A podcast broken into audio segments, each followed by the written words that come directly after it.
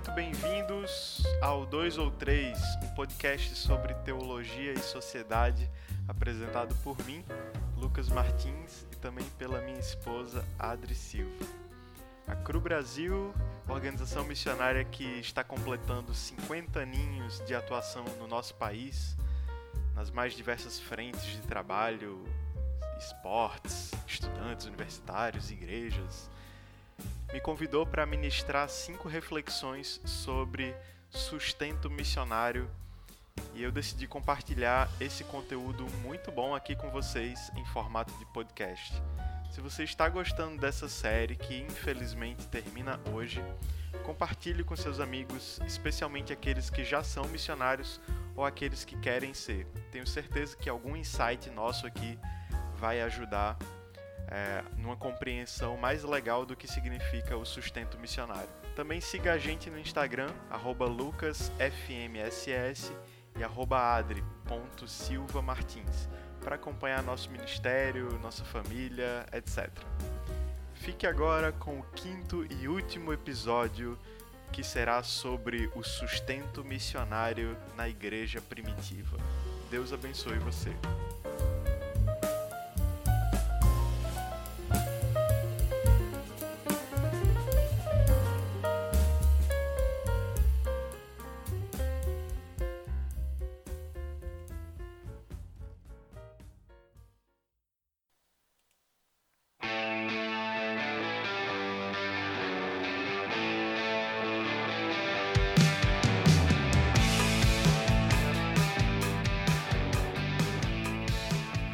Terminando a nossa série de devocionais, de reflexões sobre levantamento de sustento missionário.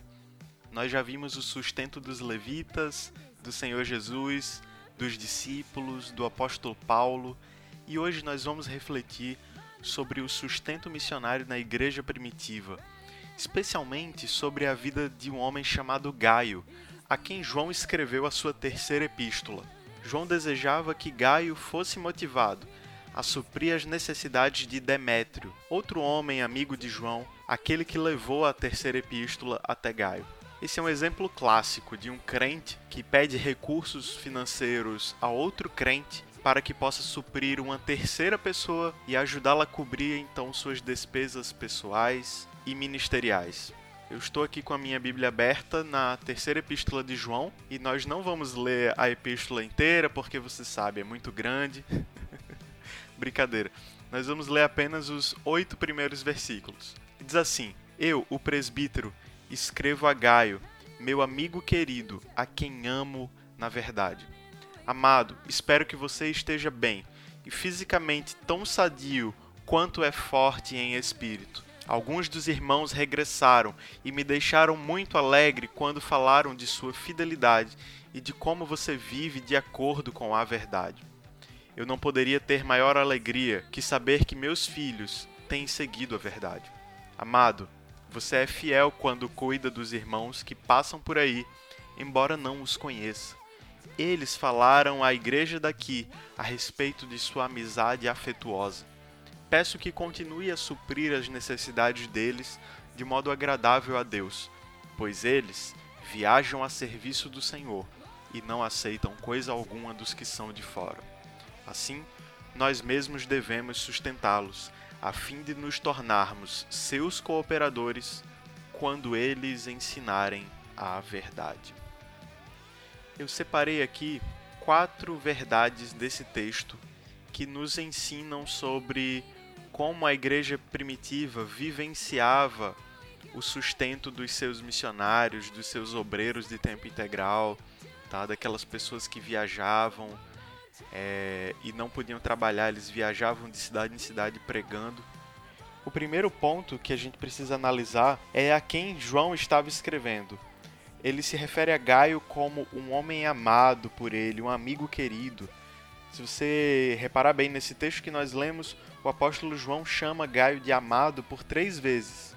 Meu amigo, eu amo na verdade, amado. E essa não era apenas uma maneira formal de se dirigir às pessoas. É claro que João considerava as suas igrejas como filhinhos, filhinhas, é, amados, né? Ele fala isso várias vezes, mas quando ele se refere a Gaio, a impressão que nós temos é que ele realmente era um homem especial. Era um homem bondoso, era um homem amável, era um homem que atraía as pessoas pelo seu testemunho, pela sua vida. Isso nos leva ao segundo ponto. Quem era esse homem? Quem era Gaio? Gaio, além de ser um homem amado e um amigo querido de João, ele era um homem saudável espiritualmente. Nós vemos isso no verso 2, quando João diz: Eu espero que você, Gaio, esteja bem e fisicamente tão sadio quanto é forte em espírito. Gaio provavelmente não tinha grandes riquezas, nem uma saúde de ferro, na mesma proporção que ele tinha uma vida espiritual abundante e próspera. Provavelmente ele era rico espiritualmente, mas não tão rico assim na sua saúde ou nas suas finanças. Mas João desejava que Gaio estivesse saudável em todos os aspectos da sua vida. Ele queria que Gaio estivesse bem fisicamente na mesma proporção que ele estava espiritualmente. Ele desejava que Gaio estivesse bem em todos os seus aspectos, em todas as áreas da sua vida. Eu acredito que esse desejo vem do fato de que, estando bem, Gaio poderia fazer muito mais do que já fazia pelo reino. Ele já fazia muita coisa, mas se ele estivesse bem, na mesma proporção que ele era bom espiritualmente falando, ele poderia fazer muito mais, contribuir muito mais, trabalhar muito mais pelo reino do Senhor Jesus. Isso nos leva ao terceiro ponto, porque Gaio era um homem de bom testemunho. Isso a gente vê nos versos 3 e 4, quando João diz: Alguns dos irmãos regressaram e me deixaram muito alegre quando falaram de sua fidelidade e de como você vive de acordo com a verdade. Eu não poderia ter maior alegria que saber que meus filhos têm seguido a verdade. Então veja que o apóstolo João também se referiu a Gaio como seu próprio filho, né? E estava contente que ele ainda estava seguindo a verdade, que ele estava sendo fiel, vivendo de acordo com a verdade e algumas traduções dizem andando na verdade. Então Gaio era um homem de bom testemunho. Ele era reconhecido como um homem que obedecia a palavra de Deus, que andava na verdade. Qualquer pessoa que iria visitar Gaio saía de lá com uma boa impressão, com a certeza de que aquele homem era um bom cristão e dava um bom testemunho. E o que levou Gaio a dar um bom testemunho no seu dia a dia? O texto fala que era a verdade de Deus. A verdade estava nele e estava capacitando o Gaio a cada dia a andar em obediência à vontade de Deus. Gaio lia a palavra, meditava na palavra, deleitava-se na palavra e praticava a palavra em sua vida diária. Gaio andava na verdade, ele não só conhecia a verdade intelectualmente, a verdade não foi recebida por ele apenas como se fosse uma profissão de fé um, conteúdo novo que ele aprendeu, mas agora a verdade era parte da sua vida. Não havia nenhuma dicotomia entre a sua profissão de fé e a sua prática. Havia uma correspondência direta entre o seu credo e a sua conduta, entre a verdade e a sua vida. Em quarto lugar, Gaio exercia um ministério prático abençoador. Nós vemos isso nos versos de 5 a 8. Ele era um ajudador da verdade. Ou seja, ele ajudava as pessoas a fazerem a obra de Deus. O que, que isso significa, pessoal? Que ele não apenas fazia a obra de Deus, mas ele também fortalecia e colaborava para que outras pessoas também fizessem. Então ele estava ajudando outras pessoas a participar disso também. Gaio tinha um coração aberto, tinha uma casa aberta e também tinha um bolso aberto para acolher aqueles pregadores da palavra de Deus. Agora que nós vimos as quatro principais características sobre a pessoa de Gaio, vamos analisar agora, a partir do verso 6 até o verso 8, quatro motivações que Gaio deveria ter para continuar manifestando a sua hospitalidade. Em primeiro lugar, a gente vê que dar suporte aos servos de Deus é uma forma de honrar a Deus. Isso está no verso 6, quando João coloca o seguinte: Peço que continue a suprir as necessidades deles de modo agradável a Deus. Em outras palavras, quando nós nos sacrificamos para servir aos outros, nós estamos honrando a Deus. Dar suporte aos servos de Deus é uma forma de honrar a Deus. Nós estamos vivendo de um modo digno de Deus nós estamos parecendo mais com Deus, nós estamos alegrando o coração de Deus quando nós damos suporte, quando nós nos tornamos parceiros daqueles que têm servido a Deus. Inclusive, várias passagens do Novo Testamento mostram que servir aos servos de Cristo equivale, em vários sentidos, a servir ao próprio Cristo. Da mesma maneira, perseguir os servos de Cristo equivale a perseguir o próprio Cristo. Então, que possamos dar suporte àqueles que têm servido a Deus como uma maneira, como um modo de honrar o próprio Deus. Em segundo lugar, dar suporte àqueles irmãos que têm servido ao Senhor é uma maneira muito clara de testemunhar aos perdidos. Como nós já vimos nos últimos episódios, Jesus ensinou claramente que os servos de Deus merecem suporte financeiro, eles são dignos disso. O trabalhador é digno do seu salário. E esse suporte não deveria idealmente vir dos incrédulos, mas do povo de Deus. O povo de Deus fortalece e dá suporte aos servos de Deus. O argumento de João aqui é muito claro. Os missionários não deveriam receber dinheiro dos pagãos na sua maioria. E na verdade existe aí até um problema, né? Se imagina se o missionário tem todo o seu sustento vindo dos, dos não cristãos. Né? Seria aí um, um, sinal de que a igreja não está fazendo o seu papel, que a igreja não está agindo com graça, com generosidade, com amor por aqueles que têm servido a Deus. Então, servir a essas pessoas é uma maneira de dar um testemunho aos perdidos. A igreja ainda está aqui.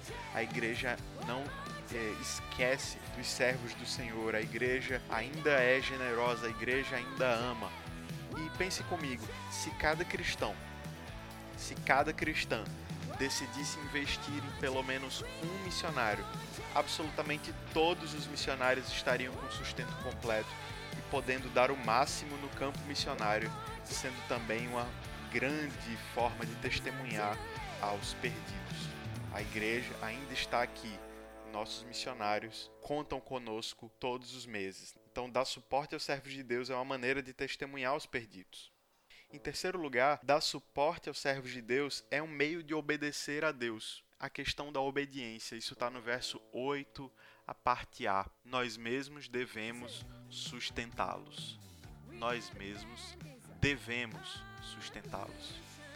O ministério da hospitalidade, do suporte à obra de Deus não é um privilégio apenas, não é apenas uma oportunidade, mas também é um dever da igreja, é uma obrigação. Paulo deixa esse ensino muito claro nas Escrituras, como nós vimos anteriormente.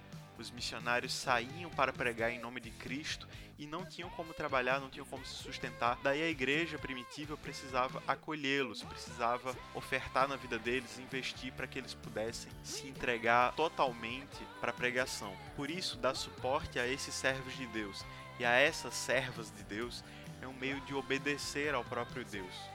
Porque o Senhor ordenou que aqueles que pregam o Evangelho devem viver do Evangelho. É uma ordem quarto lugar e último, dar suporte aos servos de Deus é um modo de cooperar com a verdade. Nós vemos isso no versículo 8, a parte B. A fim de nos tornarmos seus cooperadores quando eles ensinarem a verdade, ou a fim de nos tornarmos cooperadores da verdade. Veja que quando você dá suporte, quando você se torna um parceiro ministerial de um servo ou de uma serva de Deus, você está cooperando não só com aquela pessoa, mas você está cooperando com a verdade. Então perceba que Gaio não somente deveria ter recebido a verdade e continuar andando na verdade, mas agora, num outro patamar da vida cristã, ele deveria se tornar um cooperador da verdade. Não só um receptáculo da verdade ou alguém que caminha na verdade, mas alguém que é aliado da verdade, alguém que colabora para que a verdade chegue a horizontes mais distantes, a lugares mais longínquos, a lugares onde ele não pode ir, mas ele pode cooperar para que a verdade chegue lá. Então, dar suporte aos servos de Deus é um modo de cooperar com a verdade. Honrar a Deus, testemunhar aos perdidos, obedecer a Deus, cooperar com a própria verdade, tudo isso você faz quando você tem a sua vida, o seu lar e o seu dinheiro a serviço do reino de Deus. Nós precisamos de crentes como Gaio na igreja hoje. Gente que tem uma vida espiritual saudável, frutífera, gente que é obediente à palavra e gente que partilha do que tem, do que é, para que outros possam chegar mais longe proclamando a palavra. Chegamos ao fim da nossa série de reflexões sobre levantamento de sustento e fiquem ligados no podcast 2 ou 3 porque vão vir muitas novidades legais, muitos convidados e muitos temas importantes para a saúde na nossa vida cristã e da nossa igreja. Um abraço e que Deus te abençoe.